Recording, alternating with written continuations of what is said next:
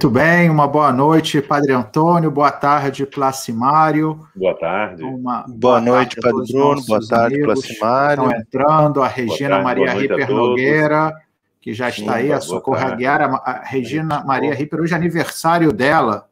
Opa, oh, parabéns, parabéns, parabéns para ela. Uhum. Então, hoje estamos no nosso episódio 18 da nossa série Católica, a Igreja e a História. E Estamos vamos dar. A maioridade. A maioridade, pois é, não sei se intelectual, porém, é, pelo menos temporal. E estamos hoje, então, dando continuidade ao que iniciamos na semana passada, no episódio 17, falando um pouco sobre a formação do Novo Testamento. Né? Então, um pouco sempre no contexto da história da igreja. Né? Então, como aquelas é, obras, né? porque, evidentemente, quando a gente fala do Novo Testamento, a gente está falando de uma única é, obra, mas são vários escritos, como eles foram mais ou menos sendo compostos e como chegaram a nós até hoje. Né? Então, é, um pouco essa foi a nossa é, nosso último encontro e nós hoje vamos continuar um pouquinho nessa, é, nessa argumentação, né? nessa, nessa linha de argumentação.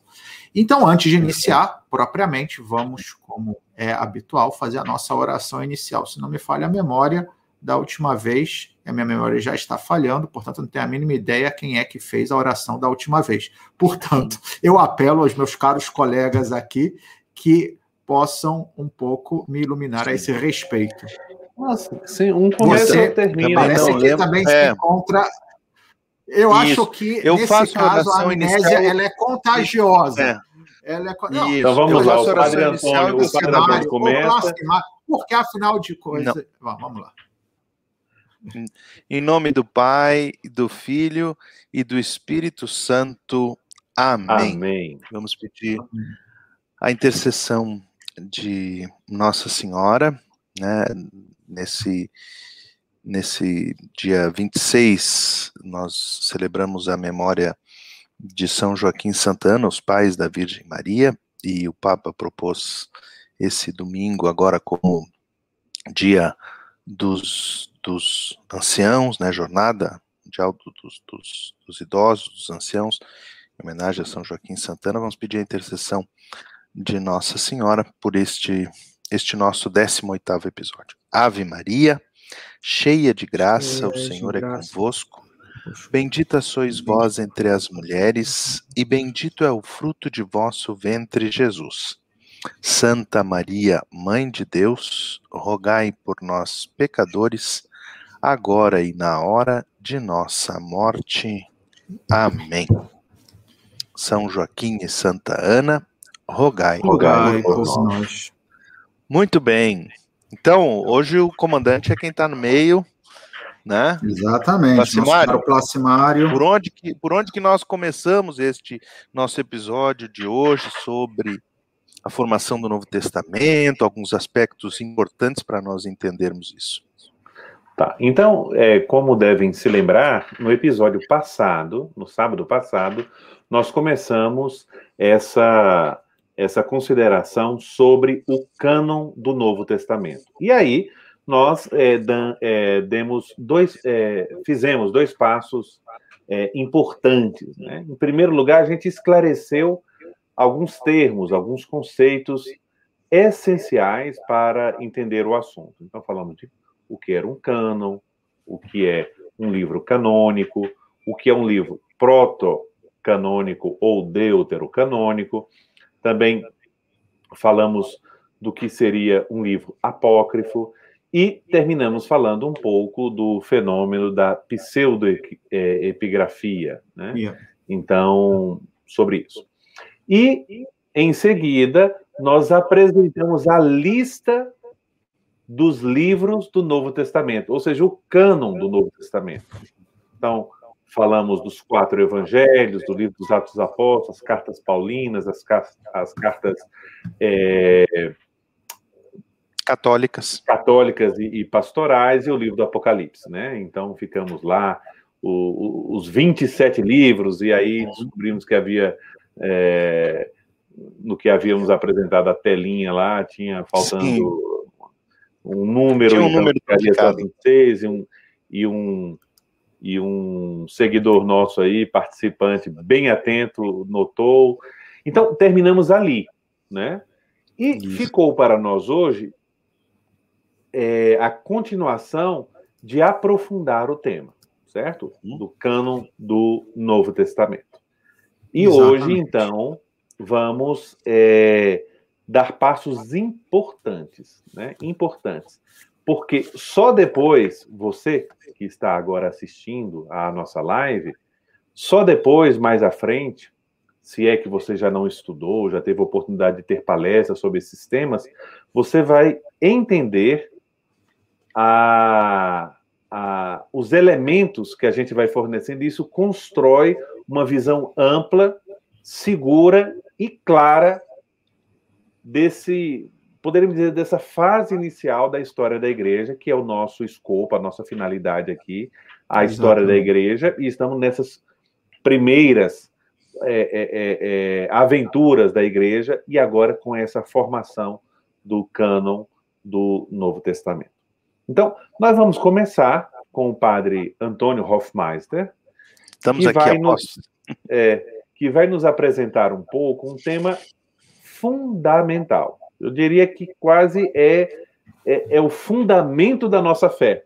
Né? Uhum. Tanto que quando a gente estuda teologia, essa temática que o padre é, Antônio vai acenar aqui, é constitui basicamente o, o, o, a essência do que a gente chama de teologia fundamental, né? Todo. Toda uma dimensão de como se dá né, essa relação do homem com Deus, a fé, a revelação. Então, o padre Antônio vai nos falar um pouco do o que é a revelação. Quando a gente fala de revelação divina, quando a gente fala que na Bíblia, nos livros da Bíblia, tem a palavra de Deus, Deus nos revelou a sua palavra. Uhum. Então, ele vai um pouco destrinchar os mistérios que envolvem essa temática. Tá bom? Sim. Vamos lá, Padre Antônio. Muito bem. Então, para nós entendermos, quando nós falamos o conceito, quando usamos essa palavra revelação, é, é necessário entendermos, primeiro, quem é o sujeito da revelação. Né? Ou seja, quem revela. Quem revela. Exatamente. E quem revela, o sujeito da revelação, é Deus mesmo.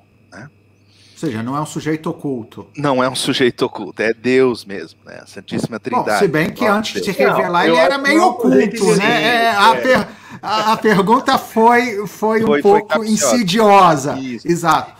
Então é importante nós termos essa, essa. Quem revela? Deus. O uhum. que ele revela?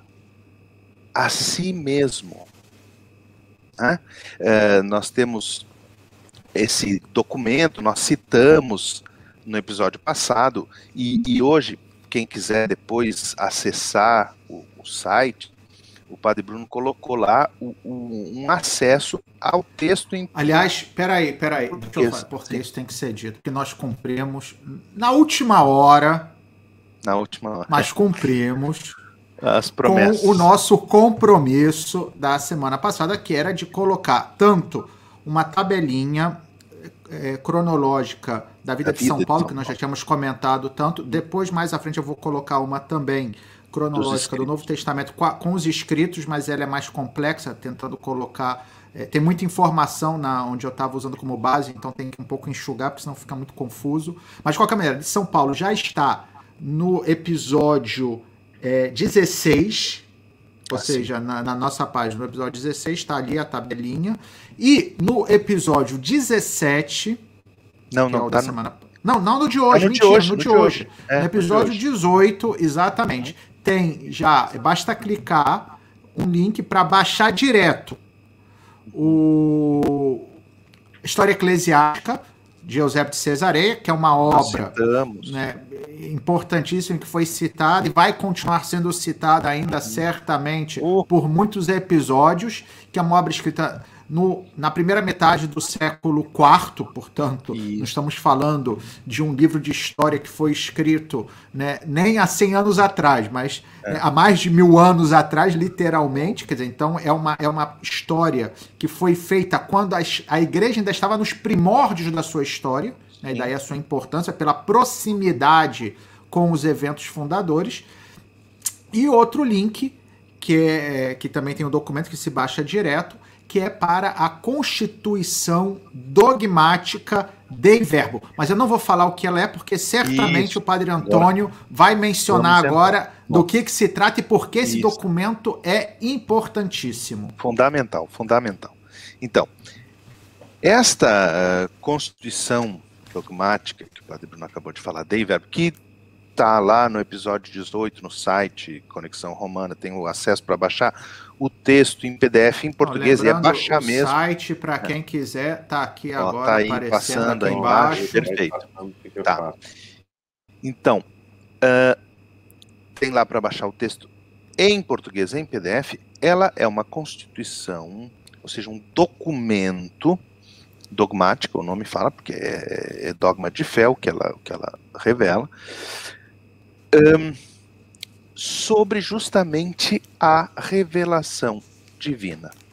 Ou seja, o que é a revelação. E isso nós estamos tentando fazer aqui uh, uh, bem sucintamente. Então, como eu dizia, sujeito. Quem revela? Deus. Revela o quê? Revela a si mesmo. No número 2 da Constituição Dogmática Verbo, esse documento que nós falamos, diz o seguinte: Aprove a Deus, na sua bondade e sabedoria, revelar-se a si mesmo. Então, quem revela? Deus. Revela o que? Revela-se a si mesmo e nesta revelação dá a conhecer o mistério da sua vontade ou seja, se revela a si mesmo e revela também o seu, o seu plano para nós, homens. O mistério da sua vontade e continua. Segundo o qual, segundo o qual mistério, os homens nós, a humanidade inteira, quando fala os homens, por favor, aqui hoje nós estamos essa questão de gênero, tem que falar os homens e as mulheres, é, é, é o genérico, é o, é o geral, é a humanidade. Sim, a humanidade, todos, a né? humanidade. A humanidade, segundo o qual os homens, por meio de Cristo, verbo encarnado, têm acesso ao Pai no Espírito Santo. Veja, então, é, é, Deus se revela a si mesmo enviando o seu filho, que é o Verbo encarnado, para que os que assume a nossa condição humana, para que os homens tenham acesso a Deus, para que os homens possam conhecer e não só conhecer, mas ter acesso a Deus, acesso ao Pai no Espírito Santo. Padre Antônio, posso fazer a primeira interpolação? Deixa, deixa antes do senhor fazer uma interpolação, deixa eu fazer uma interpolação em mim, em mim mesmo. Dessa uma vez, auto, né? agora, isso, auto, isso já é auto interpolação, realmente. Isso. A gente está mal. Está mal, está mal. Isso é, é toda a oração da igreja é feita assim, dessa maneira. Vejam ali como diz a Dei Vermo. Por meio de Cristo, por Cristo, como nós rezamos, ao Pai, né? No Espírito Santo. Toda a oração da igreja é assim, quando nós rezamos as orações da missa, ó Deus, né? Nos dirigimos ao Pai e no final dizemos por nosso Senhor Jesus Cristo, vosso Filho, ou seja, por meio de Cristo, na unidade do Espírito Santo, no Espírito Santo. No final da oração eucarística, quando o Padre leva né, as, as espécies consagradas, ele diz: por Cristo, com Cristo, em Cristo, a vós, Deus Pai Todo-Poderoso, na unidade do Espírito Santo. Sempre assim. O homem tem acesso ao Pai por Cristo no Espírito Santo. Né? Então, e esse, esse esquema da revelação é o esquema depois, esse esquema pelo qual Deus vem até nós, se revela a nós, é o mesmo o mesmo caminho que nós temos acesso a ele. Através da celebração. E, através da celebração, da oração, que é o nosso caminho, né? De, de, Lex de orandi. Lex orandi, lex, lex. Então, Ou seja, a lei. Não, calma aí. A que lei significa. Da, a lei da oração, a lei que se reza, aquilo que se reza. Celebra, é reza, celebra. Aquilo que se celebra, que se reza é aquilo que se deve crer. Muito bem. Uh, tendo explicado o que. O que peraí, peraí, é, peraí, peraí, peraí, Não, agora tem que fazer. Você tinha perdido, tem que fazer a minha. Não, atenção, agora. Não. É, então, é breve. senhor não, é... Bruno. Não, não Bruno nada de um senhor aqui. Falar. Vamos lá, vamos não, lá. é apenas é, uma explicitação de algo que está no texto, mas para ficar claro e que penso eu que pode elucidar às vezes algumas dúvidas que nós possamos ter em relação a alguns termos que a gente escuta com frequência nas pregações ou mesmo na celebração eucarística e que às vezes a gente não entende muito bem o que significa, entre os quais o termo mistério, que está aqui hum. colocando que Deus dá a conhecer o seu mistério. mistério. Porque a palavra mistério é uma palavra que ela tem uma gama de significados muito ampla e que a gente, quando escuta essa palavra, a gente pode entender uma coisa que não é aquilo que a igreja quer dizer quando usa essa palavra e, sobretudo, a igreja usa porque é um termo que era, em primeiro lugar, muito caro a São Paulo, que vai falar, tanto que a gente pega no texto que o Padre Antônio acabou de ler, do número 2 da Constituição Dogmática Dei Verbo Concílio Vaticano II, que tem referência quando fala que deu a conhecer o mistério de sua vontade, tem, entre parênteses, a referência que é a carta de São Paulo aos Efésios, capítulo 1, versículo 9. Então, o que é um mistério? É, o mistério é justamente essa vontade de salvação de Deus, de to desde toda a eternidade que Deus quer vir estar conosco, quer que nós possamos participar da sua vida e o faz de forma plena através do envio de Jesus Cristo e que, pela ação do Espírito Santo, nos abre a existência para a comunhão com o Pai. Então, isso é um mistério. Dizer, um mistério não é uma coisa que a gente não pode falar, não é uma coisa né, que assim é, é, é, que a gente não tem como entender, porque. Não, não. O mistério é essa, esse desígnio, esse desejo, essa vontade salvadora de Deus que foi manifestada de forma plena com a vinda de Jesus Cristo, que é o próprio Deus feito homem, daí diz o, o verbo encarnado, a palavra que se Sim. fez carne e habitou entre nós, como diz São João no prólogo do seu evangelho, e que através da encarnação e com o envio do Espírito Santo, ou seja, a Santíssima Trindade que está atuando, nós então estamos em comunhão com Deus e esse desígnio, portanto, esse mistério se faz realidade na vida de cada um e, como o Padre Antônio já de forma tão clara já nos colocou, isso se realiza, sobretudo, na celebração litúrgica e de modo, digamos, principal na Eucaristia. Bom, Sim, a liturgia. E aí, o verbo encarnado também não é um verbo de cor vermelha, né? É o é, exatamente. que se fez carne, que, que se, se, fez, se fez carne, exatamente, Aliás, encarnado no sentido de vermelho vem justamente da cor de, da de carne. carne. né? Da carne. De carne. Então, enfim. É, que não é encardido. Não, sobre, sobre não. isso que o Padre Bruno falou, até porque se a gente entender esse mistério na, na, na, na concepção assim vulgar da palavra mistério, é uma coisa escondida, uma coisa que ninguém sabe, né? Uh, não, bom, mas então é uma contradição. Revelar um mistério deixou de ser mistério, né? Uh, não, é, é, justamente nesse sentido. A liturgia nós falamos que é a celebração do mistério de Cristo, né?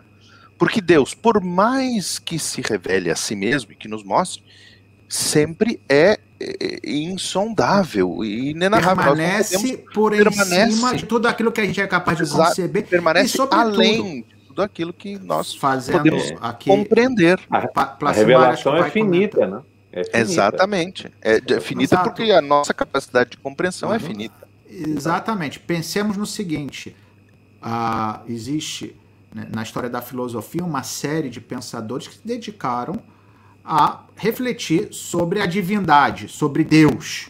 Né? E tudo o que a filosofia, ou seja, a capacidade racional humana, pode falar de Deus, vai sempre permanecer muito aquém, e não poderia ser diferente, caso contrário, não estaremos falando de Deus, mas de um conceito criado pela mente humana, e, sobretudo, poder tratar, e por isso a gente usa o termo mistério, e por isso São Paulo, em primeiro lugar, usa o termo mistério, falar do desígnio, da vontade, ou seja, daquilo que Deus traz no seu interior, é algo que a mente humana nunca poderia usar, sequer, quer dizer, vislumbrar, porque permanece por natureza mesmo, é. enquanto que é Deus, por em cima de qualquer pensamento. Quem pode compreender o pensamento de Deus? Ninguém. Então, somente Deus pode dar a conhecer o seu interior. Exato. E por isso a gente usa o termo mistério até para ficar claro que essa realidade sempre permanece por em cima de qualquer palavra, de qualquer pensamento, de qualquer coisa que nós seres humanos possamos fazer ou dizer em relação a Deus. Já e aqui me fazendo porta-voz aí do Papa Francisco. Dois segundos. A partir disso que o, que o Padre Bruno acabou de falar, olha, quem vive com Deus, então, tem que estar preparado para surpresas. Né? Ah, exatamente. Porque Deus exatamente. sempre está além. Fundamentalmente né? é além. assim. Está além. Fundamentalmente é isso. Bom, então, Exato. voltando aqui à nossa, lá, a nossa revelação, né? Que quem revela? Deus, o que revela a si mesmo, a quem revela? A todos os homens. Né? E como ele revela? De que maneira? Bom, através da encarnação do seu filho, que é a plenitude da revelação, mas essa revelação tem uma preparação. Né?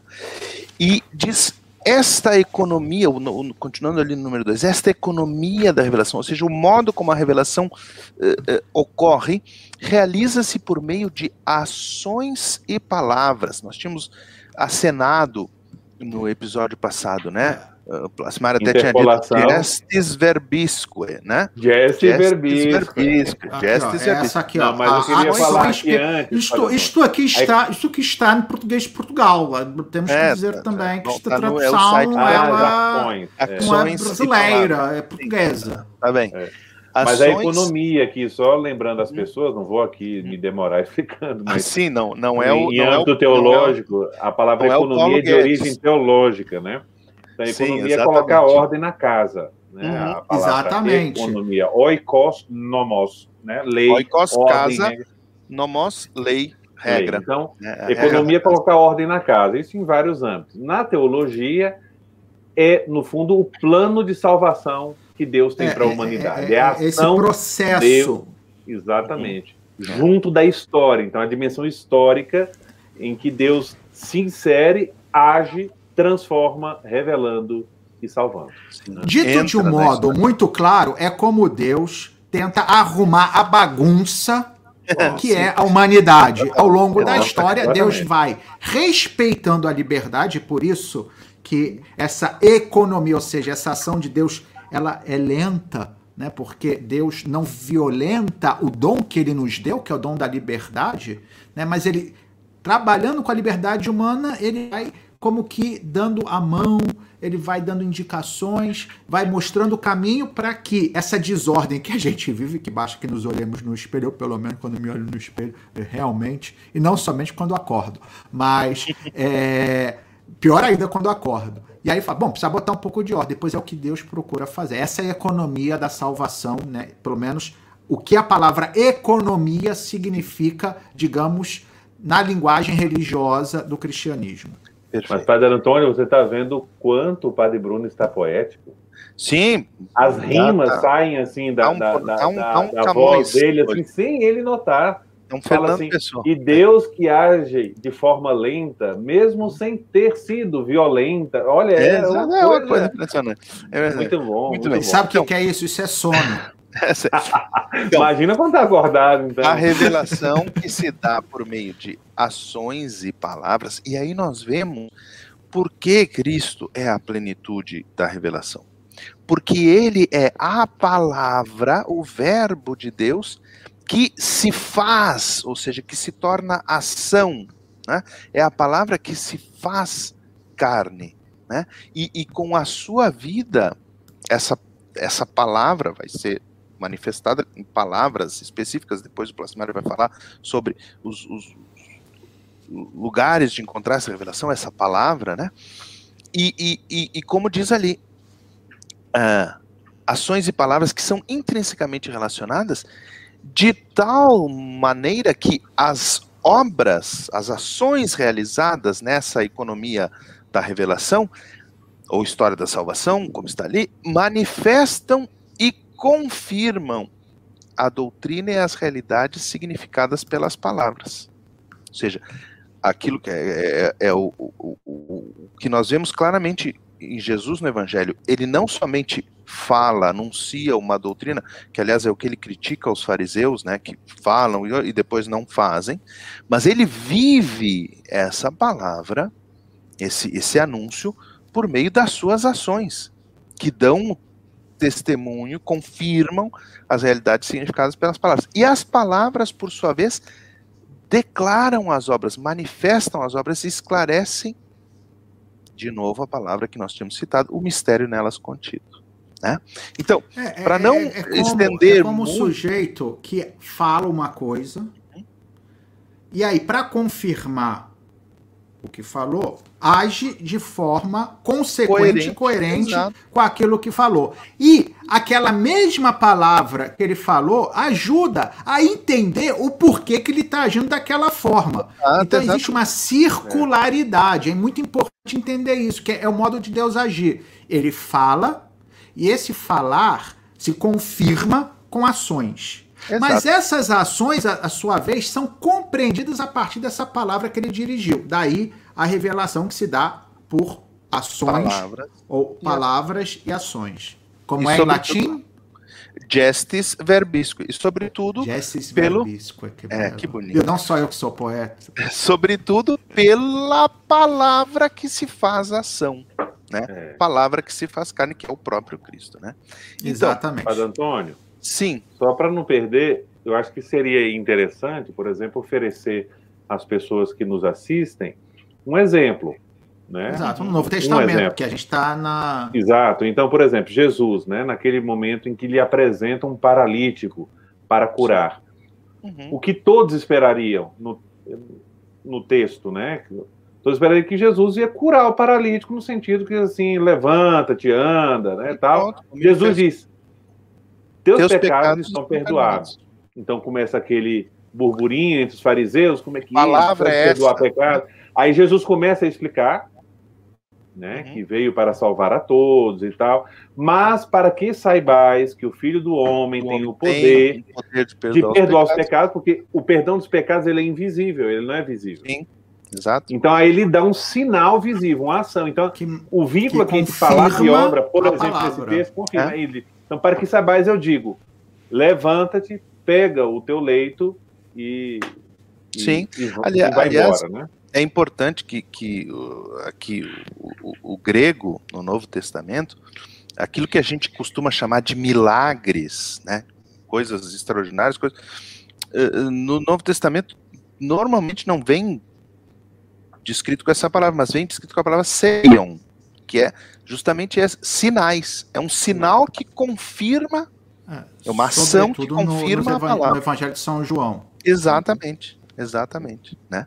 Muito bem, então, esta revelação de Deus, nós podemos, e aqui eu termino a, a parte de revelação, distinguir dois aspectos. Né? Existe uma chamada revelação natural, né? e aí eu vou me, me reportar a um documento que é digamos assim, prévio a Dei Verbum, que é, se chama Dei Filhos. Dei Verbum é do Vaticano II, então nós estamos falando nos anos 60 do século passado, do século 20, década de 60, o Vaticano II vai de 62 a 65. E a Dei Filhos é um documento também sobre a revelação, ou melhor, o capítulo 2 da Dei Filhos é sobre a revelação, do Vaticano I. que acontece no final da década de 60, mas do século 19, do século anterior ainda, quase 100 anos antes, né? Começa em 1869 e termina abruptamente em 1870 com a invasão de Roma pelas tropas italianas. Muito bem. Então, nesse documento, se apresenta esses dois aspectos da revelação. A revelação natural, ou seja, Deus se revelou também na criação, não é? E então fala, a Santa Mãe Igreja eh, sustenta e ensina Aqui, Olha aí, em latim. Antônio, já, o padre também já está lendo. Que chique. Que chique, ele, é, Vamos lá, vai, vai, eu vou botando aqui. Sim. Vai lá, vai falando em português tá. que a gente, a pessoa vai. Aula de latim a, também aqui de graça, sim. viu? A gente a mesma, não tem esse negócio, não. A e mesma latim de quem é, ama a igreja o Papa, hein? Sim. A mesma Santa Mãe Igreja sustenta e ensina que Deus, ali, Deus, né? Princípio e fim de todas as coisas. Era um homem, um princípio, um fim. Né? Pode ser conhecido com certeza pela luz natural da razão humana a partir das criaturas a partir. O Antônio está traduzindo na hora aí o negócio? Não, é, não, tô com o livro aqui. Não, rapaz. não, tá muito bom, Antônio, tá muito esta, o, o, o, o, ilusionista nunca conta os truques. Pois é, é pois é. Não, eu estou traduzindo porque o meu está em espanhol. Eu estou traduzindo em espanhol, não do latim. Ah, então, traduzindo você tá, então tá bom. Traduzindo vamos lá, vamos lá, vamos então, lá. Mas... Luz Mas natural da é um texto denso, né? Assim, com muita, muito bonito. É, exatamente. Mas isso é o que a gente fala da revelação natural. O que, que o Ciro está nos falando? Que a gente pode conhecer com certeza a existência de Deus olhando para a criação. Porque que a gente vê aí que ela faz uma referência à carta aos Romanos, no a capítulo carta aos Romanos, 1, capítulo 1, versículo que São 20. Paulo, exatamente, São Paulo explicitamente fala isso, eu leio aqui só para confirmar, como um testemunho da própria Escritura. De fato, diz São Paulo, no capítulo 1, versículo 20 da carta aos Romanos, os atributos invisíveis de Deus, uhum. seu poder eterno e sua divindade são compreendidos através das coisas feitas desde a criação do mundo, a fim de que eles não tenham desculpa. Está falando de desculpa porque ele vai criticar os que não reconheceram a Deus, né? Dizendo que os que dizem que não conhecem a Deus não têm desculpa porque Deus se revela também através também criação. da criação. Exatamente. E é o que o, que o concílio fala, porque o invisível de Deus é, resulta visível Exato. à inteligência desde a criação do mundo através das coisas criadas. Aqui, sobre essa revelação natural de Deus, né, vários uh, autores, e eu não vou citar todos, mas vou citar dois, por exemplo, Santo Anselmo, um santo da Idade Média, que dá um argumento chamado argumento ontológico para uh, chegar à existência de Deus, a saber que Deus existe, ou pelo menos um ser superior, né? Apelou com uma agora, luz Padre Antônio.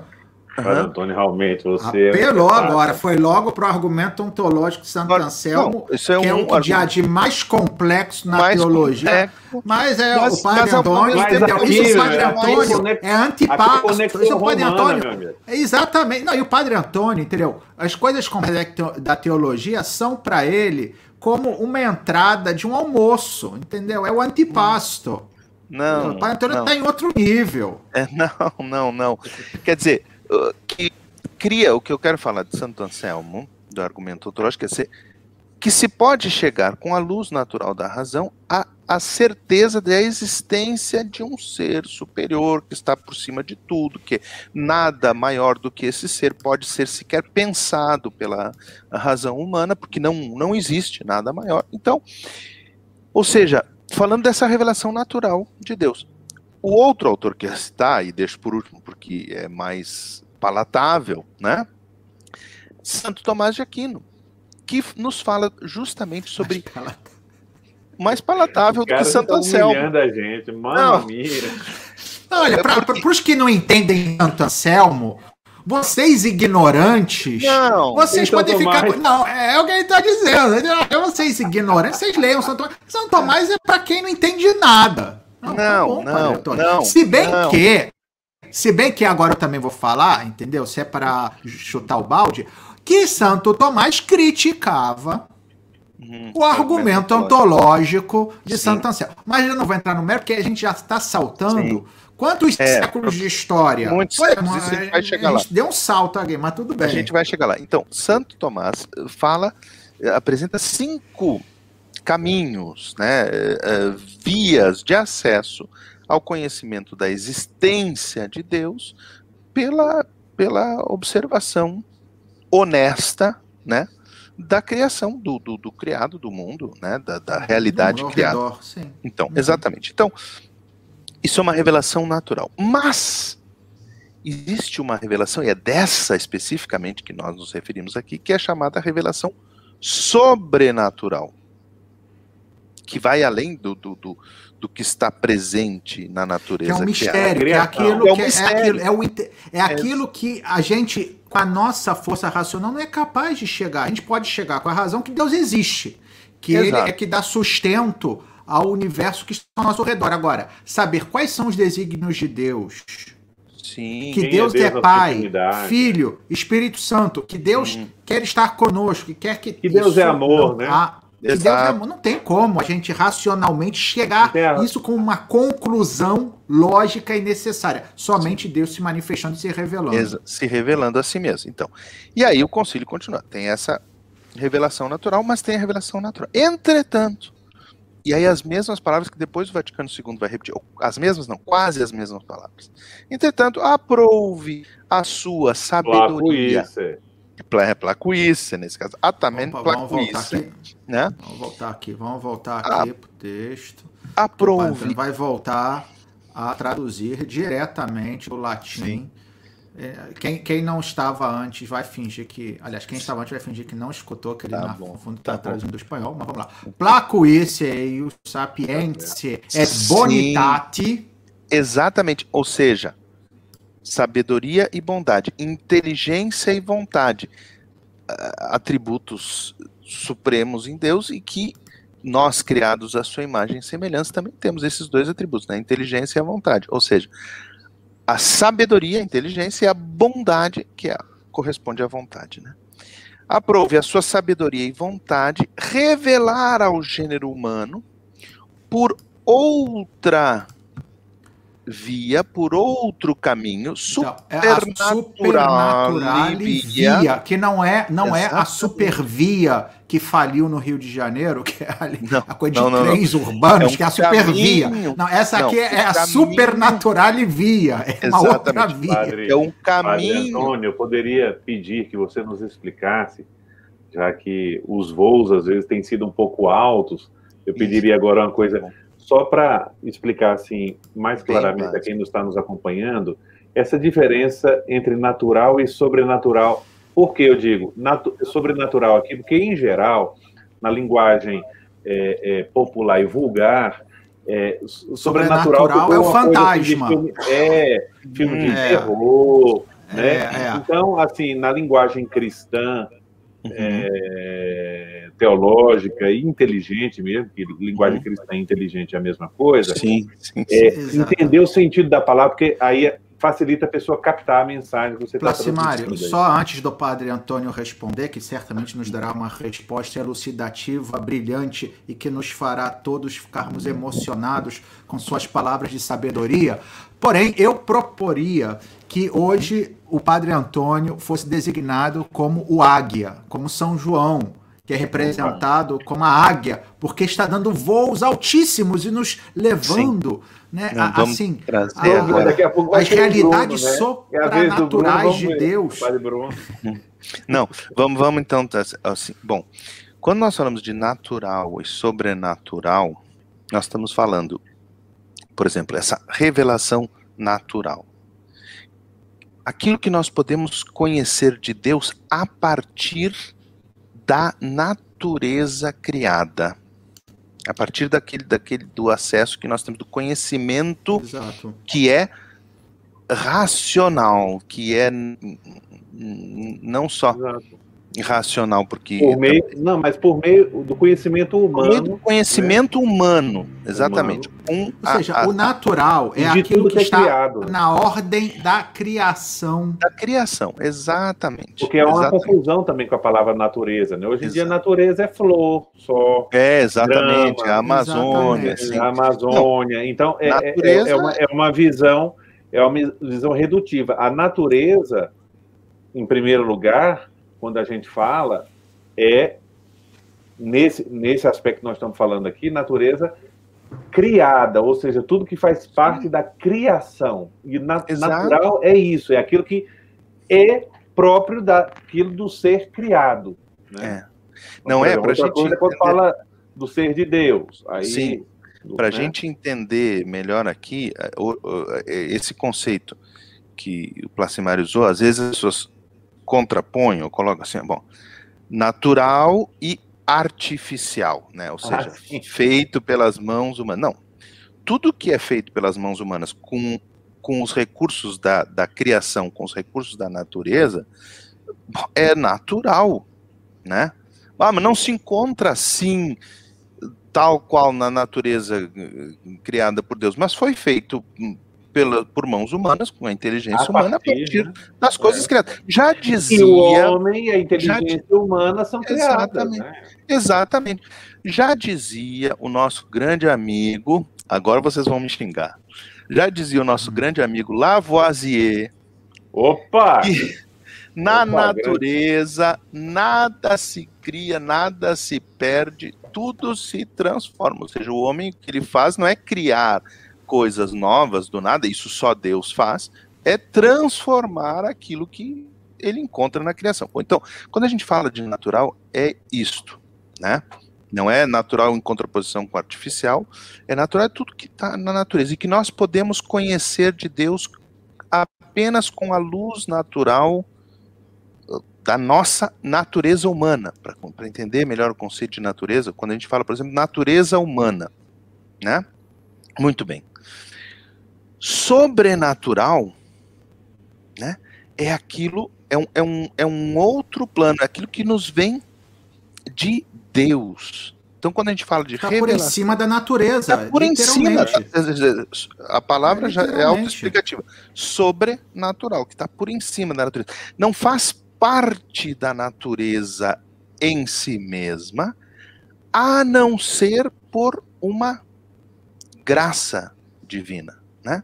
Por exemplo, então, quando Deus se revela, quando Deus nos redime em Jesus Cristo, né? Nós falamos, a igreja fala que nos elevou a um outro plano, ao plano da graça, ao plano sobrenatural, não é? É, falando de uma forma simples, por exemplo, o sujeito morreu, a natureza, o que, que determina? Que morreu, não morreu. volta para a vida. Uhum.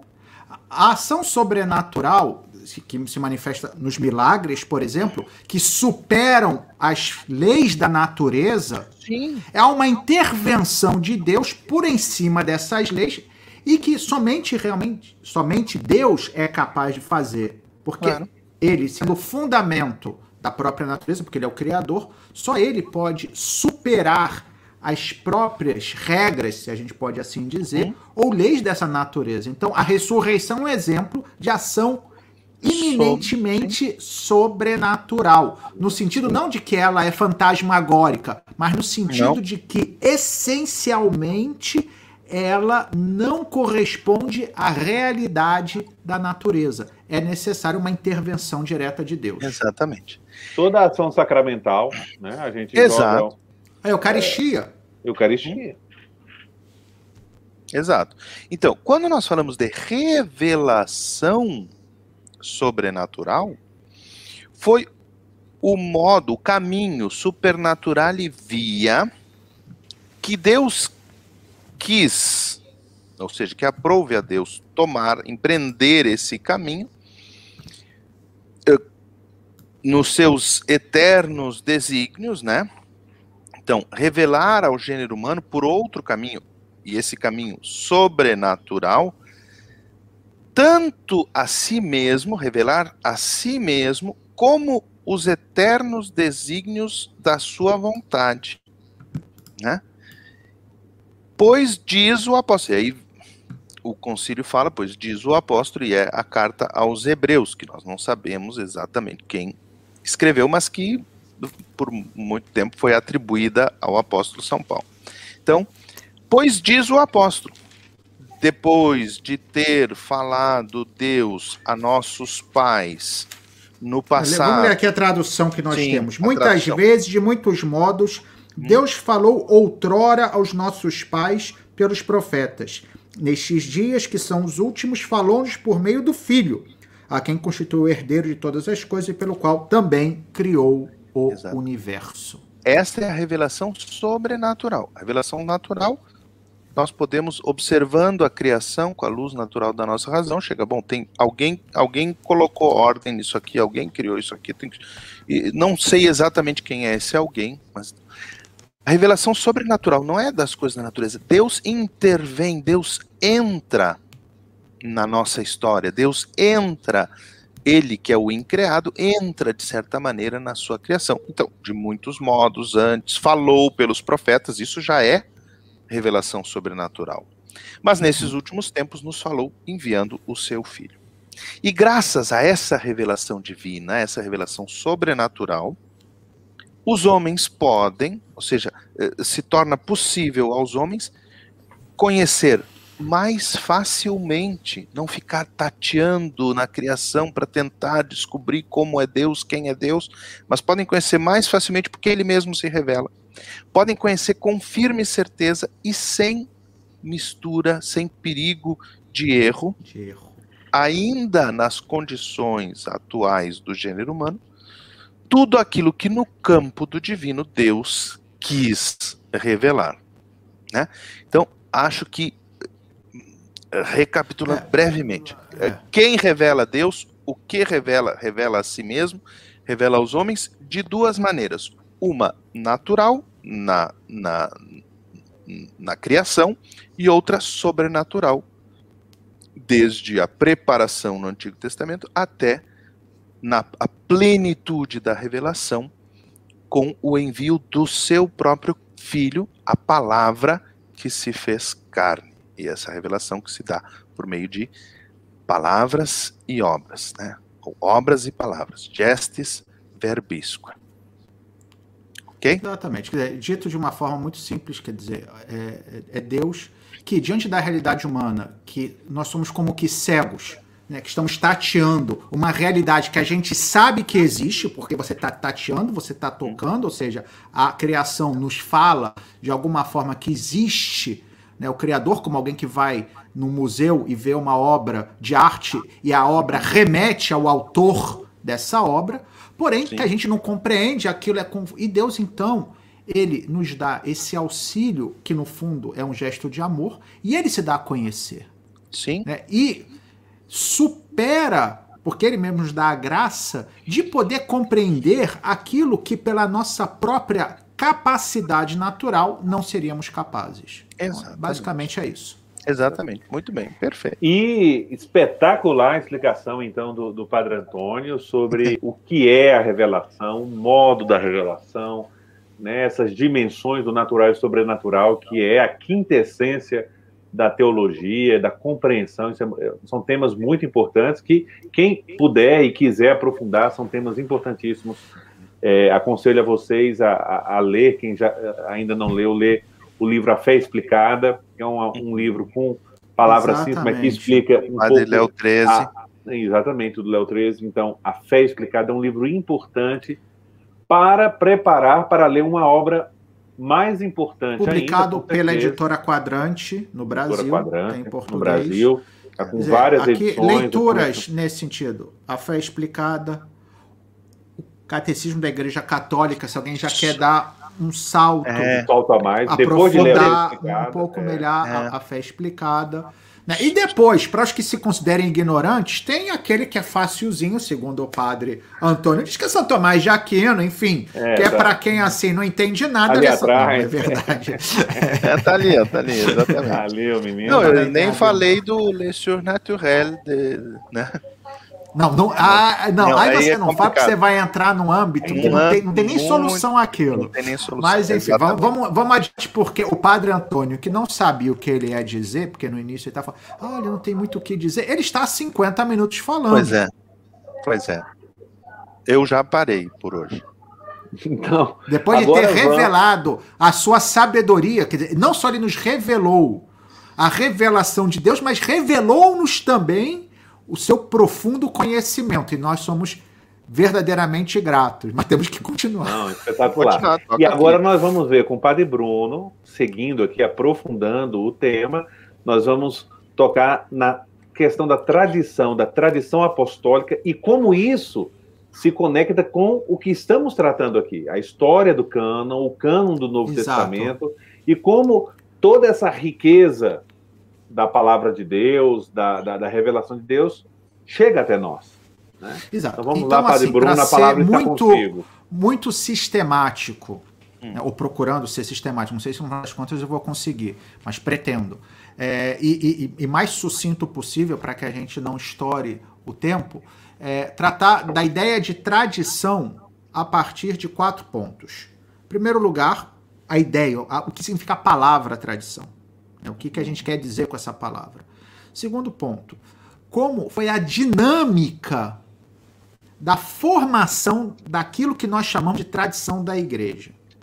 E, terceiro ponto, como ela está refletida no Novo Testamento. Ou seja, no próprio Novo Testamento a gente já vai ter reflexos dessa ideia de tradição, ou seja, algo que se recebe, como a gente vai ver daqui a pouco na explicação do conceito. E por fim, como os primeiros cristãos, e a gente vai dar uma, um exemplo só, porque poderíamos citar vários, ou seja, da época já posterior aos apóstolos, como eles entenderam essa tradição da igreja, e nesse caso nós vamos citar a Santo Irineu de Leão, que é talvez o primeiro pensador cristão que vai refletir sobre a ideia de tradição. E vamos lá, primeira coisa, o termo. Né? A palavra tradição, né, traditio, né, em, em latim, ou parodo, paradosis em grego, significa literalmente entregar. Né? Então, a tradição é algo que você entrega e se entrega, a tradição da igreja que nos entrega algo. E o que é que ela nos entrega? É justamente, e aqui conecta-se evidentemente com tudo o que o padre Antônio nos falou, que por isso que o Palacimário no início inclusive disse que era talvez o ponto assim essencial, porque a gente está tocando realmente naquilo que é a manifestação de Deus. Pois bem, essa manifestação de Deus que se deu na história através de gestos e palavras e que tem a sua plenitude com a vinda de Cristo.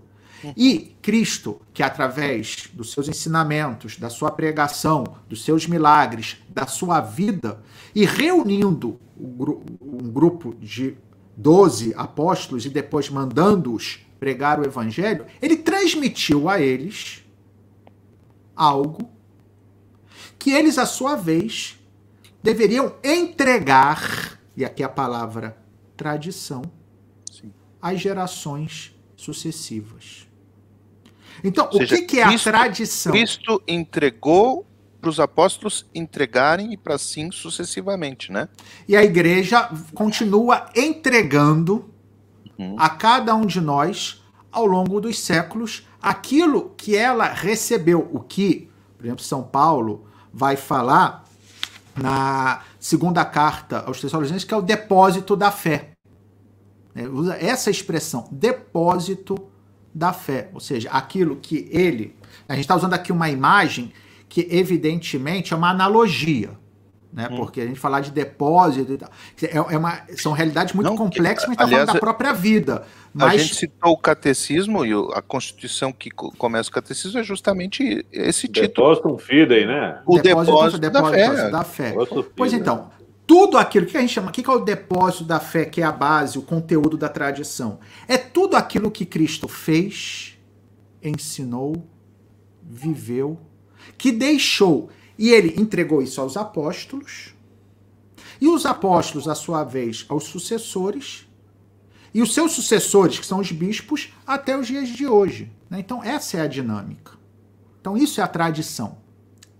E a revelação de Deus chega até nós justamente através da tradição. Ou seja, a tradição, ela poderíamos dizer que é a supervia, uhum. ou seja, é, é, é a estrada mediante a qual nós temos acesso a essa autocomunicação de Deus, ou seja, aquilo que Deus quis manifestar de si mesmo, o mistério, como nós já vimos que na sua sabedoria Paulo e bondade na carta aos Efésios. Mas Padre Bruno, então eu quero aqui, eu, eu quero fazer uma pergunta. Eu, eu, eu faça, como sou moderador, tenho tido essa liberdade faça, de fazer algumas perguntas. Ah, que talvez são perguntas que os nossos amigos Sim. que nos seguem é, têm. É, eu queria, porque talvez o senhor fosse chegar até aí, mas eu queria que, que pudesse esclarecer um pouco mais so, é, sobre a questão da tradição. É, a tradição apostólica, a tradição da igreja, que diferença tem com tradições folclóricas, eu digo assim? A gente tem muito. A, a tradição não, mineira, por exemplo, a tradição gaúcha. Depois, nós temos um depois, movimento tradicionalista gaúcho. Não, é, tem a ver. E depois, às vezes, que nós temos hoje, alguns que instrumentalizam um pouco essa expressão tradição da igreja. Eu queria que sim, que são você, os chamados tradicionalistas, como uma expressão pudesse, assim, despreciativa. Tá, hoje, com certeza, está muito comum isso. É, eu, eu talvez iluminar. ia tratar disso mais na conclusão, mas vamos lá. Estamos dentro. Não, não se quiser, desculpe. O, depois, é, é não, depois que o, o, o, Padre Antônio nos elevou né, assim, aos cumes mais né, elevados bom, da reflexão, entendeu? Tudo tá válido. Vamos lá. É, é, o negócio aqui é evidente. É surso, né? levantar-se alto. É, vamos lá. Vamos lá. É, é evidente que a, a ideia de tradição é uma ideia que está conectada a uma dimensão que é absolutamente humana, que é também a de cultura. Ou seja, a, a, cultura nada mais é do que o conjunto de tradições, ou seja, aquilo que você recebeu dos antepassados e que te dão a identidade daquilo que você é hoje. Ou seja, o que significa ser brasileiro? Para além de você ter no seu passaporte ou na sua carta de identidade natural do Brasil, o que for. Mas ser brasileiro é muito mais do que ter nascido no Brasil ou ter lá a, a sua identidade, dito isso. Ser brasileiro significa reconhecer-se como parte de um conjunto de tradições que te dão a identidade como tal. Porque um sujeito pode nascer no Brasil, mas nunca ter recebido nenhuma tradição brasileira e, portanto, não se identificar em nada com aquilo que significa ser brasileiro. E vocês então, dois são sentido, a imagem disso, né? Ou seja, vocês exatamente. são dois brasileiros que moram no Vaticano, trabalhando junto ao Santo Padre e morando aí, um há mais tempo, o Padre Bruno, o Padre Antônio há menos tempo, mas com certeza, eu, eu tenho certeza, porque eu os conheço, são uma parte do concreta da tradição brasileira, do Brasil, aí em meio ao Vaticano, é ou não é? Hoje, hoje um pouco frustrados, não, Padre Antônio, porque é. nós estávamos pensando que íamos celebrar a nossa brasile... como se diz? A brasileira... brasilianidade. Bra... Brasilianidade. Brasilidade. Brasilidade. Padre Antônio está se redimindo com a língua portuguesa, mas eu não vou dizer o porquê. É... Mas, enfim, a nossa brasilidade que nós vemos uma churrascaria. Uma churrascaria que, Opa, que é, churrascaria. É Vamos falar, tradição. Ou se seja, é um modo, é um modo concreto Império Gaúcho. Imagina, tem a, a, a bandeira do Rio Grande do Sul lá. Isso Opa. é uma tradição, é um modo de se fazer carne. Ou seja, é um modo que você tem de, é, no caso, é, preparar comida, ou seja, é uma tradição culinária, mas que nos identifica como brasileiros. Você falar de churrasco, você está pensando no Brasil. Gente, olha, isso é conexão romana. Vamos às sublimidades dos mistérios divinos. Não, mas é, e mas o, o divino. A o sabor. o divino e humano se unem. É, exatamente. É, então, o que é a tradição eclesiástica, ou a tradição é, religiosa, no nosso caso, como católicos? É justamente esse conjunto de ensinamentos, de práticas, de tudo aquilo que nos conecta com o que nos dá a identidade como cristãos, que é a própria figura de Jesus, que é a origem dessa tradição. Sim. Então, no fundo, quando a gente fala de tradição, a gente está falando da nossa identidade, de o porquê nós sermos como somos. Né? E aí, tudo na igreja vai remeter necessariamente à tradição, ou seja, porque na igreja nada é gratuito ou arbitrário. Uhum. Por que nós celebramos a missa como celebramos? Né? Porque a gente vai remeter àquele gesto que Cristo realizou na última ceia, de pegar um pão e dizer: Tomai todos e comei, e isto é o meu corpo que será entregue por vós. Aliás, para mostrar isso, por exemplo, e aqui eu acho que fica como um argumento. Eu sabia definitivo. que eu tinha que fazer essa pergunta, que o padre Bruno tem muito a oferecer, é ou não é, Padre Antônio? 1 Coríntios 11. Sabia. Quando São Paulo fala justamente sobre a Eucaristia, uhum. o que, que ele diz? Eu vos Fala aquilo que eu mesmo recebi. 1 Coríntios Exato. 11, 23. Onde está? De fato, eu recebi do Senhor aquilo que também vos transmiti, ou seja, o que eu recebi, eu transmiti. O transmitir é a tradição. Lembra o sentido uhum. da palavra entrega. Na noite em que ia ser entregue, e aí que São Paulo joga, porque em grego ele vai jogar com a palavra que o ser entregue, quer dizer, que Jesus foi entregue. É a mesma palavra que está na raiz aliás, da palavra tradição. Aliás, ele tomou pequeno pão. parênteses. Ah, diga. Só, é, é, esse ser entregue, né, que é a mesma palavra, entregar, traditio, traditio em latim, gera duas palavras em português. Ah, Sim, traição e tradição. Tradição e traição, porque traição, aquele que entrega alguém... Também é entregar. É, também é entregar, é o traidor, né, é trair... É que é o entregador, é o traíra, né? É o cara que entrega é o outro, exatamente. Então, então nós vemos que São Paulo mesmo aqui, ele apela a algo que ele recebeu que não é dele, que ele não inventou.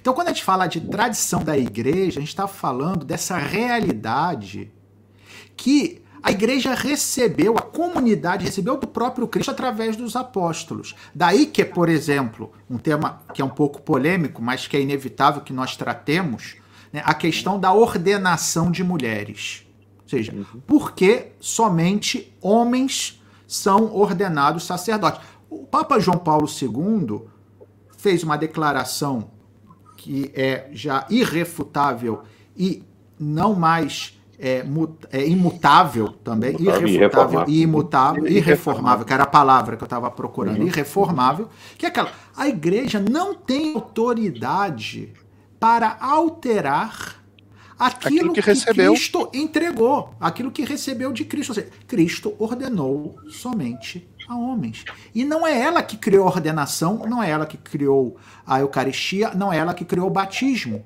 Ela apenas Sim. faz aquilo que Cristo determinou. E por que, que a tradição é importante? Vamos lá. Porque essa tradição, ou seja, aquilo que Cristo fez, aquilo que Cristo ensinou, aquilo que Cristo foi, aquilo que ele transmitiu aos apóstolos, depois, com o tempo, os apóstolos foram transmitindo também. A gente já falou dessa passagem. Algumas dessas realidades que os apóstolos transmitiram foram sendo colocadas por escrito.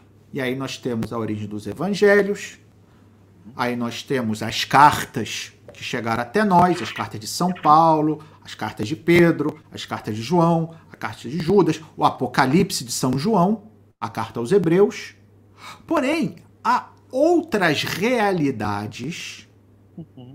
que também têm a sua origem em Cristo, que foram transmitidas até nós através dos apóstolos, mas que não foram colocadas por escrito naquilo que nós hoje chamamos de Novo Testamento.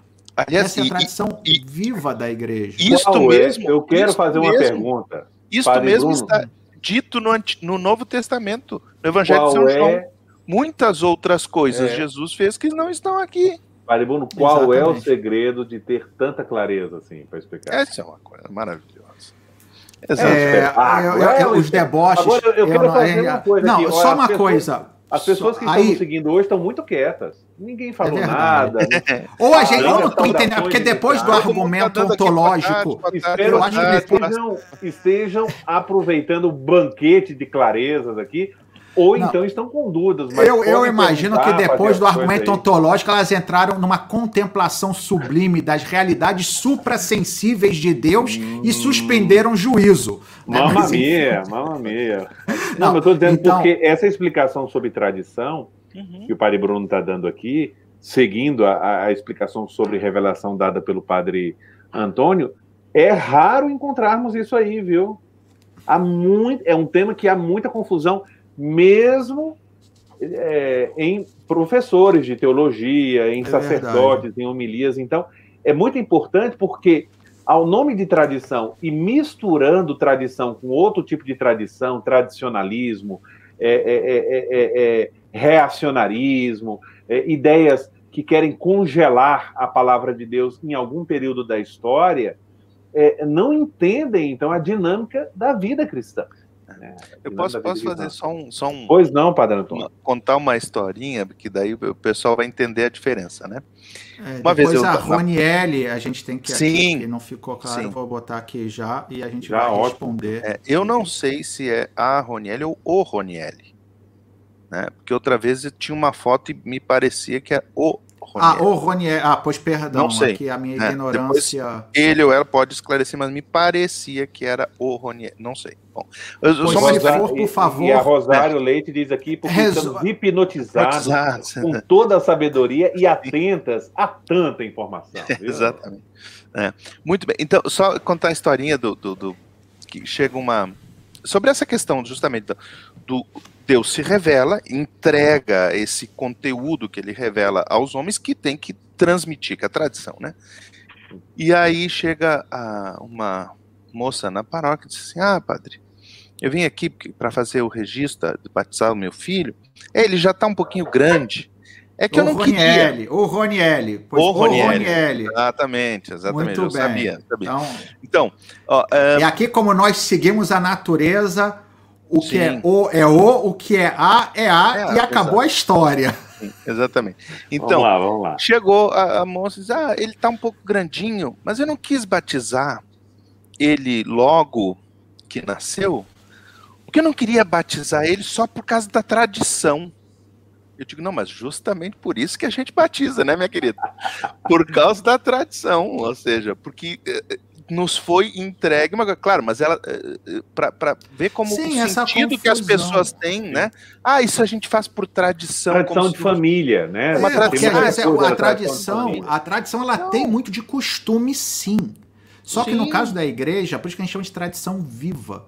Porque Exato. essa tradição, ela, ela é vivificada, ou seja, ela torna-se uma realidade que não é simplesmente um relembrar de coisas do passado, mas existe uma força que nos conecta diretamente com a fonte, com a origem da tradição, que é Ah. Cristo, que é o Espírito Santo. E Exato. talvez a gente não tenha mencionado aqui. Ou como que a gente não mencionou? meu. Mencionou. Não, mas quando falando da tradição, Ah, bom. não, falando da tradição, não, não tinha se falado da ação do Espírito Santo. Sim. E de fato é o que faz a tradição da igreja não ser simplesmente uma coleção de costumes. Uhum. Não ser É. um conjunto de práticas que simplesmente nós recebemos e que às vezes podem não ter nenhum sentido, como muitas das tradições culturais que nós podemos ter e que a gente ou tradições familiares, por exemplo, tem gente que está vendo jogo de futebol, põe a bandeira de um lado para o outro, achando que vai fazer gol daquele lado. Isso, entendeu? Que já É, beira e- a superstição. Eu não vou dizer, eu não vou dizer Não, quem fez isso. eu digo, como hipótese. É, eu não vou é. dizer. É, é uma hipótese remota.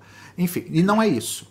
É o Espírito Santo que faz com que todo esse legado, ou seja, todo esse conjunto de ensinamentos, de práticas, da própria vida de Cristo que nos foram entregues pela igreja, não sejam uma mera recordação, mas seja uma realidade que parte, passa a ser da minha própria vida algo através da ação do Espírito Santo. Algo vivificante, quero dizer, através da ação do Espírito Santo.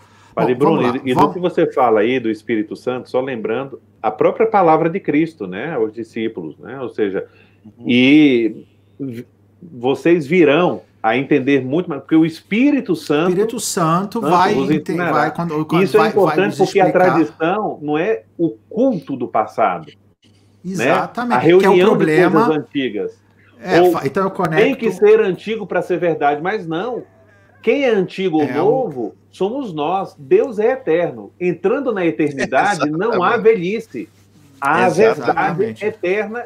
É e como dizia Santo Agostinho, eternamente jovem. Né? Exato.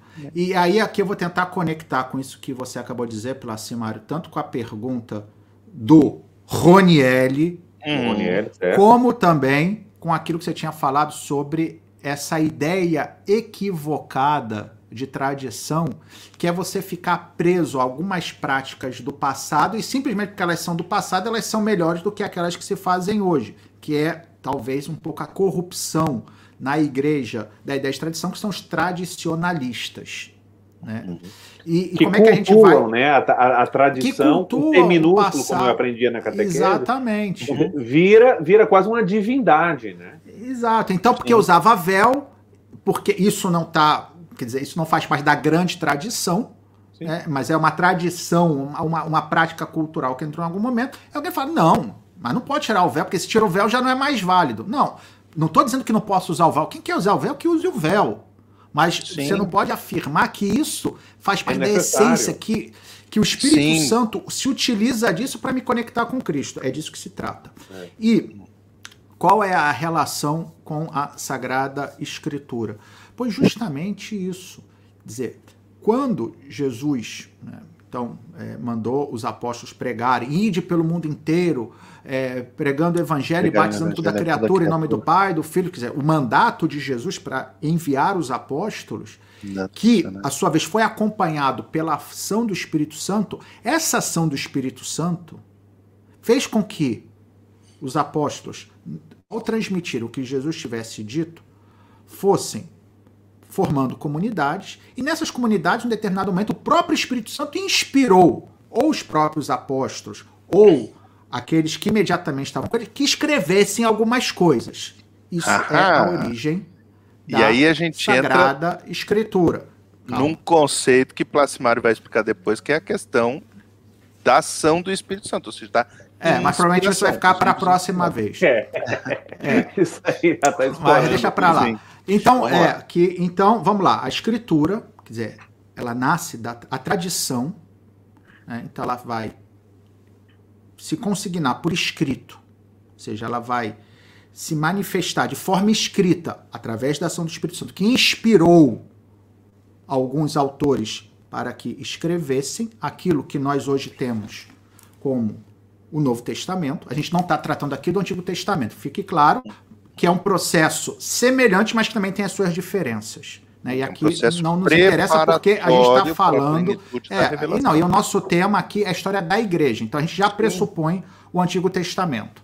Uhum. E esses mesmos apóstolos, essas mesmas comunidades apostólicas, ou seja, fundadas pelos apóstolos, que estabeleceram práticas, que transmitiram costumes, que ensinaram modos de viver esse evangelho pregado, também pela ação do Espírito Santo, que, embora não tenham ficado por escrito, uhum. foram igualmente transmitidos por nós. E qual é o elemento que nos dá, então, o discernimento para a gente poder saber o que é tradição humana, do que é tradição vinda de Cristo, ou seja, sobrenatural, para voltar né, a, a, a, terminologia que o Padre Antônio nos explicou, é a autoridade da igreja, o magistério. Ou seja, essa que autoridade. É também que... critério hermenêutico da escritura.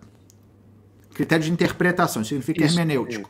Exatamente. Ou seja, os apóstolos, que a sua vez deixaram os sucessores, que são os bispos que chegam até os dias de hoje, são aqueles que têm autoridade dada pelo mesmo Espírito Santo que está na origem da tradição.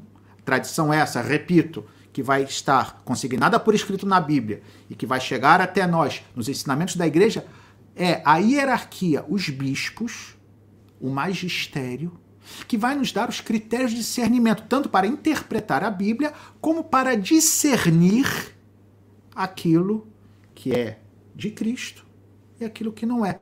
Isso a gente não precisa procurar no Concílio de Trento. Isso a gente não precisa ir procurar no Concílio Vaticano I, no Concílio Vaticano II. Isso a gente encontra na própria Bíblia. Sabem aonde? Na carta de São Paulo aos Gálatas. É muito interessante, uma passagem que eu acho que ela vai servir de síntese de tudo isso que a gente está dizendo para a gente compreender essa dinâmica, ou seja, da tradição como algo recebido, mas uma tradição que precisa ter algum critério de discernimento, seja, alguma autoridade que para me ajudar a saber o que realmente vem de Cristo e aquilo que de repente é invenção ou que alguém está dizendo que é de Cristo, mas não é. Vamos lá. Na carta aos Gálatas, no capítulo 2, São Paulo fala um pouquinho da sua história, da sua conversão. Leio aqui. É, capítulo 2, Enquanto o Padre Bruno está aí achando, só falando aqui dos comentários do, dos nossos assistentes, dos nossos seguidores aqui, a Socorro está falando perfeita a explicação sobre o sentido da palavra tradição. Também a Luciana traz algo bem interessante aqui, que eu acho que ela não é a única a fazer. É. Ela disse que vai assistindo ao longo da semana o, o episódio e anotando para aprender mais. E a Tereza. Tereza que está nos belíssimo. assistindo lá do Canadá, do oeste ah, do Canadá. Do Canadá. Lá, ah, lá é recém-início da tarde. Ah, é. boa Dona tarde Tereza, iniciada, aí, então. Né? Sim, sim, Ela sim. dizendo que a, o, então dá para ver aqui, porque tem uma, uma menção lusitana mesmo aqui. Hum? Hoje a lição foi igual ao milagre dos peixes. Obrigado, padres. Já tinha fome dessa lição. Uhum, uhum. Opa, eu, Santo Antônio. Mas vamos lá. É. É, é capítulo 1, logo no capítulo 1, a partir do versículo 3 do capítulo 1 da carta de São Paulo aos Gálatas. São Paulo está contando da sua história de conversão. Diz São Paulo: Certamente ouvistes falar como foi outrora minha conduta no judaísmo. A gente já falou disso nos capítulos anteriores, da contando da conversão de São Paulo. Com que excessos eu perseguia e devastava a igreja de Deus, e como progredia no judaísmo mais do que muitos judeus da minha idade, mostrando-me extremamente zeloso das tradições paternas, ou seja, das tradições que ele recebia é do seu povo, com minúsculo. Quando, porém, aquele que me separou de, de, desde o ventre materno e me chamou por sua graça, ação sobrenatural, ou seja, que supera as forças da natureza, agradou revelar-me o seu filho para que eu anunciasse aos gentios, não consultei carne e sangue, nem subi a Jerusalém para ver os que eram apóstolos antes de mim. Pelo contrário, partir para a Arábia e depois voltei a Damasco. Ou seja, São Paulo falou: recebi uma revelação, vou por conta uhum. própria. Uhum. Só que aí o que ele vai dizer depois? E aqui está, na minha opinião, o elemento fundamental. Depois versículo 18, capítulo 1 da carta aos Gálatas, versículo 18. Depois, três anos mais tarde, fui a Jerusalém para conhecer Cefas, uhum. Pedro. Pedro. E fiquei com ele 15 dias. Não me encontrei com nenhum outro apóstolo, a não ser com Tiago, irmão do Senhor. Escrevendo estas coisas, afirmo diante de Deus que não estou mentindo.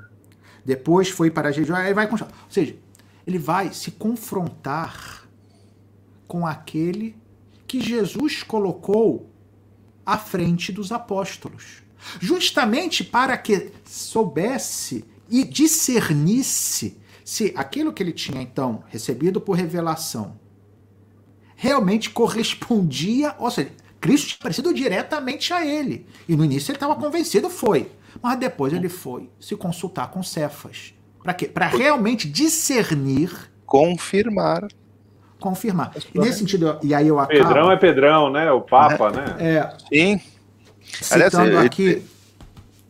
Diga, diga, Padre Antônio. Não, isso da, da, que o Padre Bruno falou, da sucessão dos apóstolos e tal, eh, basicamente a sucessão também, especificamente, nesse papel dos bispos, sucessores dos apóstolos, de interpretar a Sagrada Escritura, de, de discernir as tradições uh, verdadeiras, o papel do Papa, do sucessor do de Papa. Pedro, a e quem é o próprio que Cristo disse, é, né? Isso que eu vou falar agora. Então, alguns, algumas décadas depois, né, quando já o evangelho estava bem difundido, já praticamente 100 anos depois né, de uhum. que começou a pregação, é óbvio que com a igreja né, já bem espalhada pelo mundo conhecido, né, você começava a ter conflitos de pessoas que diziam: olha, Jesus falou isso, uhum. Jesus falou aquilo.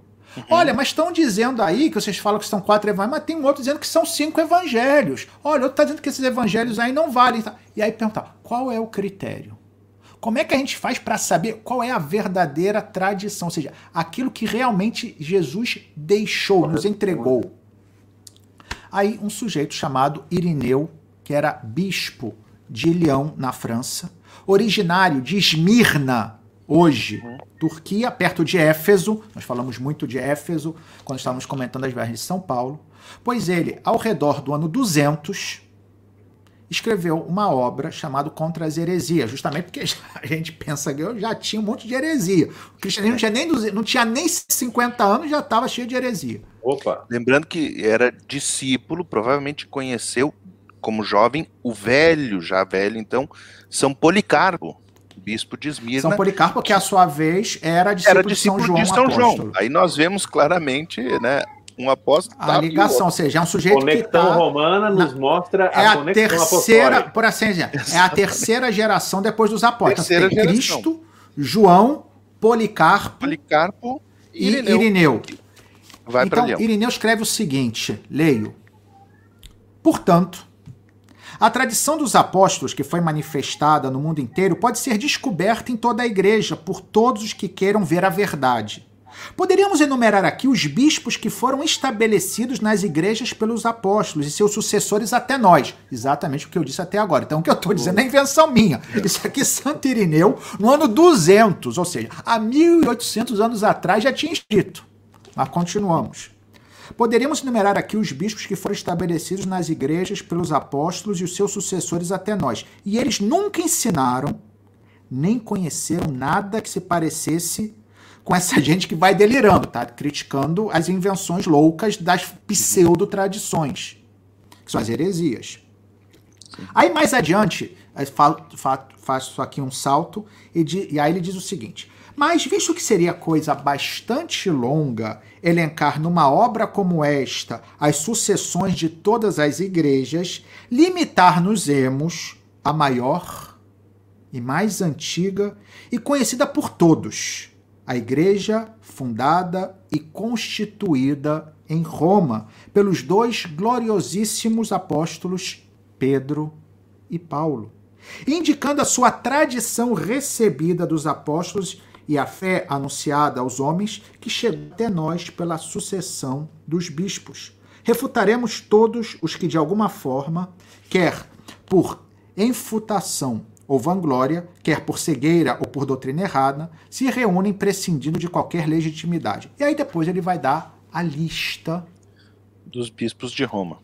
Dos bispos de Roma, dizer: os bem-aventurados apóstolos que fundaram e edificaram a igreja transmitiram o governo episcopal a Lino, ou seja, Pedro foi sucedido por Lino. Lino foi sucedido por Anacleto.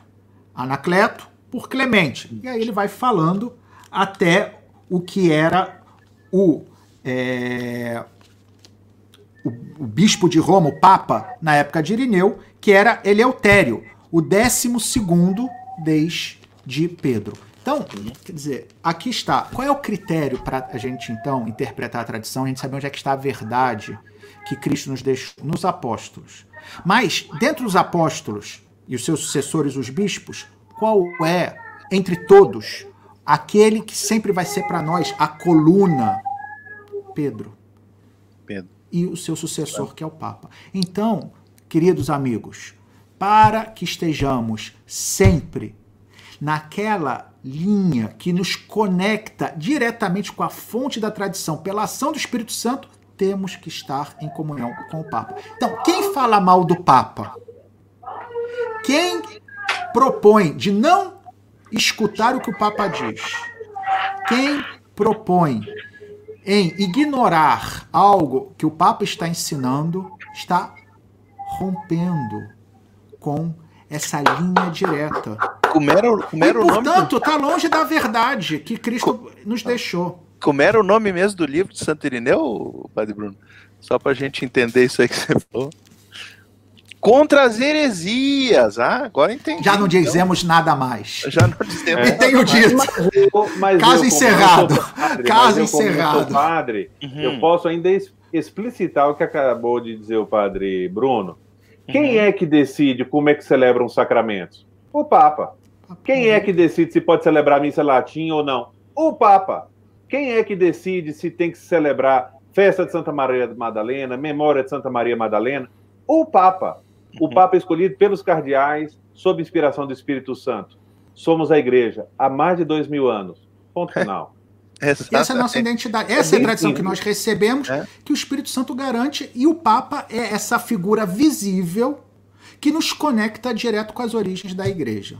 É, porque se o Papa só for Papa quando concorda comigo, aí não me serve. Não. Aí é, é, partido político, Exatamente. aí é Exatamente. elaborações Olha, ideológicas. Como nós estamos chegando Enfim. perto da, do nosso tempo, tem uma, um, um, um, um, leve, uma leve chamada de atenção ali. Hum. Senhor Plasimário. Senhor Plasimário, senhor Plasimário. Eu não tenho Instagram e fico aguardando as suas postagens dos batidores da Bíblia no YouTube, que estão atrasadas. Por favor, eu acho que, ela, eu acho que a Geralda vai ter que ter Instagram, viu? Porque o Instagram está dificultando a, ah, o download de vídeos. Né? Então, a gente vai tentar é, continuar postando no YouTube, mas não tem sido fácil. Os dois últimos eu não consegui. Não conseguiu. Ah, então, para seguir os bastidores, é importante ter uma continha no Instagram aí que ajuda, viu? Para ficar atualizado. É. Ok, não, Tá explicado aí, ah, dona É, mas, mas podemos, estamos tentando, mas está mais é. difícil mesmo. É. Uhum. Ah, por isso, tá, tá com a dificuldade é. técnica de. Não é que você esqueceu de, de não, no YouTube. É, seria bem simples. Não poderia. Enfim, e falar nisso, porque eu acho que a gente já tem que começar a encerrar, né? Que nós, nesse final, o espírito né, nos deixou um pouco assim aceso. Eu que estava com sono no início, né? Eu, é, eu pois é. Vou fazer, tá vou uma confessão aqui. Né? Tá no início, trabalhando o Antônio, muito, eu, é, é, realmente essa época, o Pai Antônio sabe, para mim é muito exigente, porque Aqui muitos estão indo de férias, quando muitos estão de férias, a gente tem mais trabalho. Quem fica, né? E, é. Então eu tô num ritmo acelerado. Então eu cheguei aqui hoje, depois do jantar, eu tava quebrado. Aí eu falei para Antônio, Antônio, você e o Placimário, vocês carreguem é. tudo, porque hoje eu vou estar que nem peso morto. Mas aí ele se animou. Aí, falou, falou, do Papa, meu amigo. É. Falou do Papa.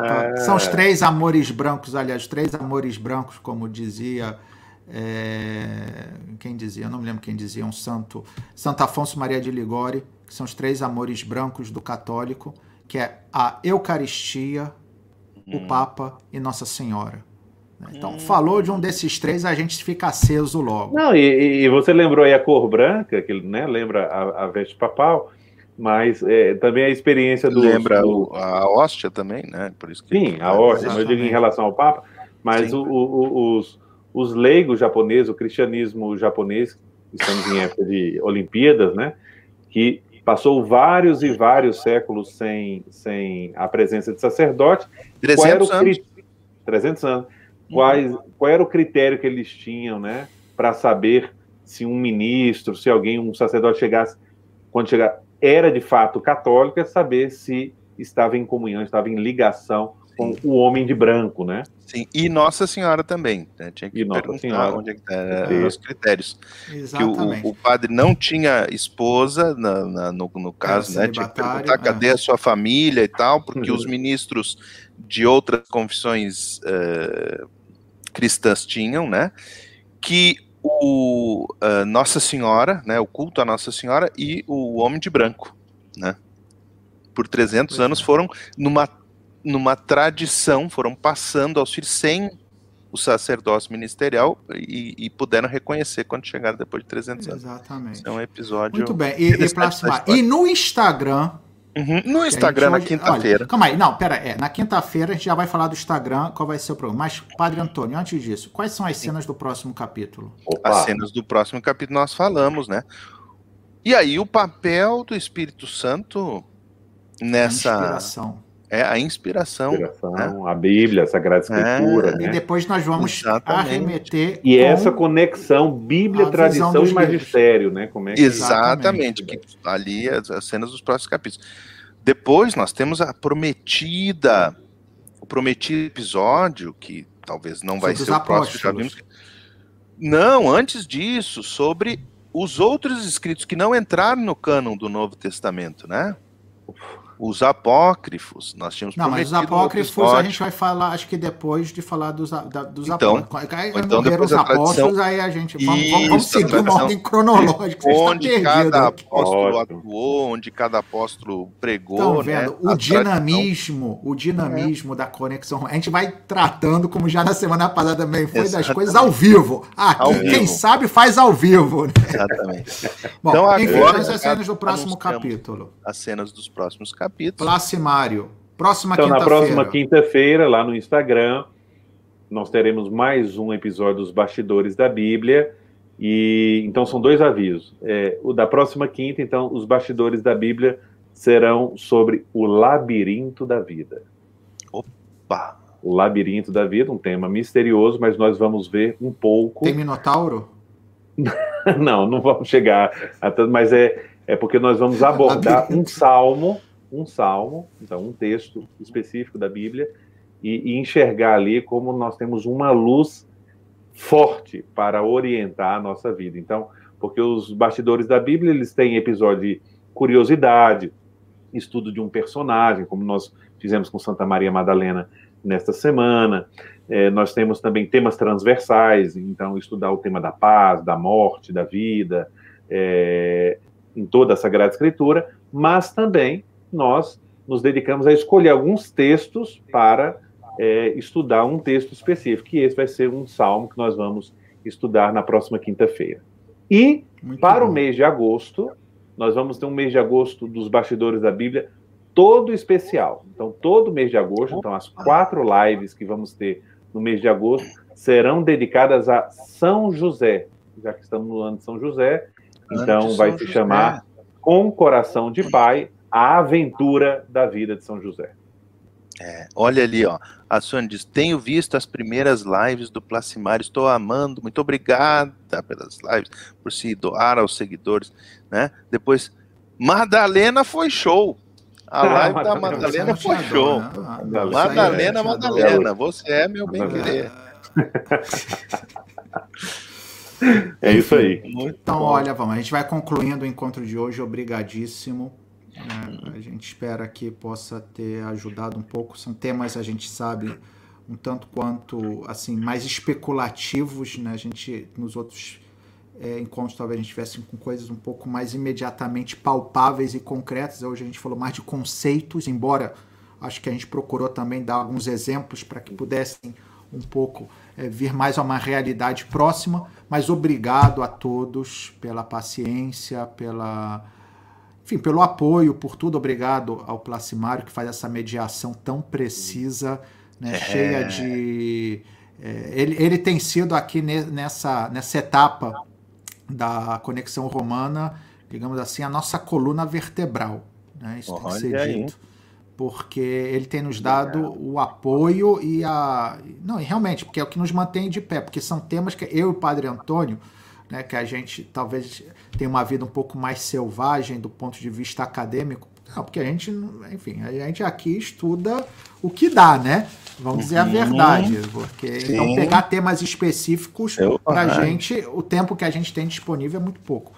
E o uhum. Placimário, que tem mais essa. É, até pela própria as lives que ele está fazendo né, sobre a Bíblia, enfim, tem uma, uma proximidade acadêmica de nível intelectual né, as questões dessa gratidão. A gente tá vê que é o, é o, único que aparece com livros no fundo. Isso já é um sinal. Não, eu sei que os seus não aparecem é, aí do é, Não é uma questão de posição da câmera, né? Também sei, não vai. Sei, sei, Ele está dizendo isso porque se você, se você tiver que gerar a tua câmera, o que vão ver é o castelo do Harry Potter. É, é uma bagunça. E a bagunça, né? É. Então a gente não gira. Muito a bem. Não eu não giro. Tem aí as crianças assistindo é, televisão. Não, aqui, ó, aqui a gente põe, ó. Tá tem aqui os livros, olha tem ali altar, os tem tudo. Que maravilha. Tá pai, olha, viu? Aí. Tá vendo aqui, viu? Mas tudo é. bem. Então, olha, obrigado, pra, obrigado meu padre obrigado. Antônio, que também está sempre aí né, para tudo. O padre Antônio é pau para toda obra. Isso. Né? A querida TT diz assim: sua bênção, Padre Deus abençoe, querida. Mas hoje quem nos dá a bênção final é o Padre Bruno, porque eu fiz a oração inicial. Então, a sua bênção, por favor, Padre Bruno. Então, vamos receber a bênção. Obrigado a todos novamente. Vamos pedir, começamos pedindo a Nossa Senhora e vamos terminar também pedindo a ela né, que possa nos ajudar a ter essa docilidade com a palavra de Deus. É, a gente não pode se esquecer né, aquilo que Santo Agostinho falava de Nossa Senhora, que ela, antes de gerar o verbo, a palavra, no seu ventre, a gerou no seu coração, ao acolhê-la quando foi entregue pelo anjo né? quando o anjo disse então, que ela tinha sido escolhida, a vossa segundo a vossa palavra. Então, que cada um de nós possa ter essa docilidade, essa abertura, sabendo que a palavra de Deus é a palavra que se fez carne, mas também a palavra mediante a qual tudo foi feito. É a palavra que nos revela não somente quem é Deus, mas nos revela quem somos nós. Né? Porque Jesus também revela o homem ao homem.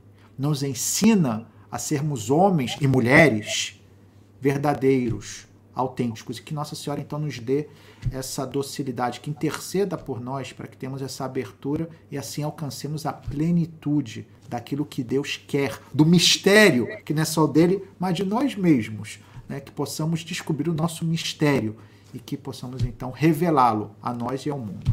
Então, Ave Maria, cheia de graça, o Senhor, o Senhor é convosco. Bendita, sois vós entre as mulheres, e bendito é o fruto do vosso ventre, Jesus. Santa Maria, Mãe de Deus, Mãe de Deus rogai, rogai por nós, pecadores, agora, agora e na hora de nossa morte. Amém. Amém. O Senhor esteja convosco. Ele está no meio, de nós. De nós pela intercessão de Nossa Senhora e todos os santos e santas de Deus, também de São Charbel Maruca, abençoe-nos Deus Todo-Poderoso, Pai e Filho e Espírito Santo. Amém. Amém. Muito obrigado muito a todos. Bem. Boa noite, boa noite a, todos. a todos. Boa Bom, noite, muito obrigado. Boa noite no Brasil, boa tarde para a Dona Tereza, lá no, no Canadá. E que Deus abençoe a todos. Um bom domingo, uma abençoada semana.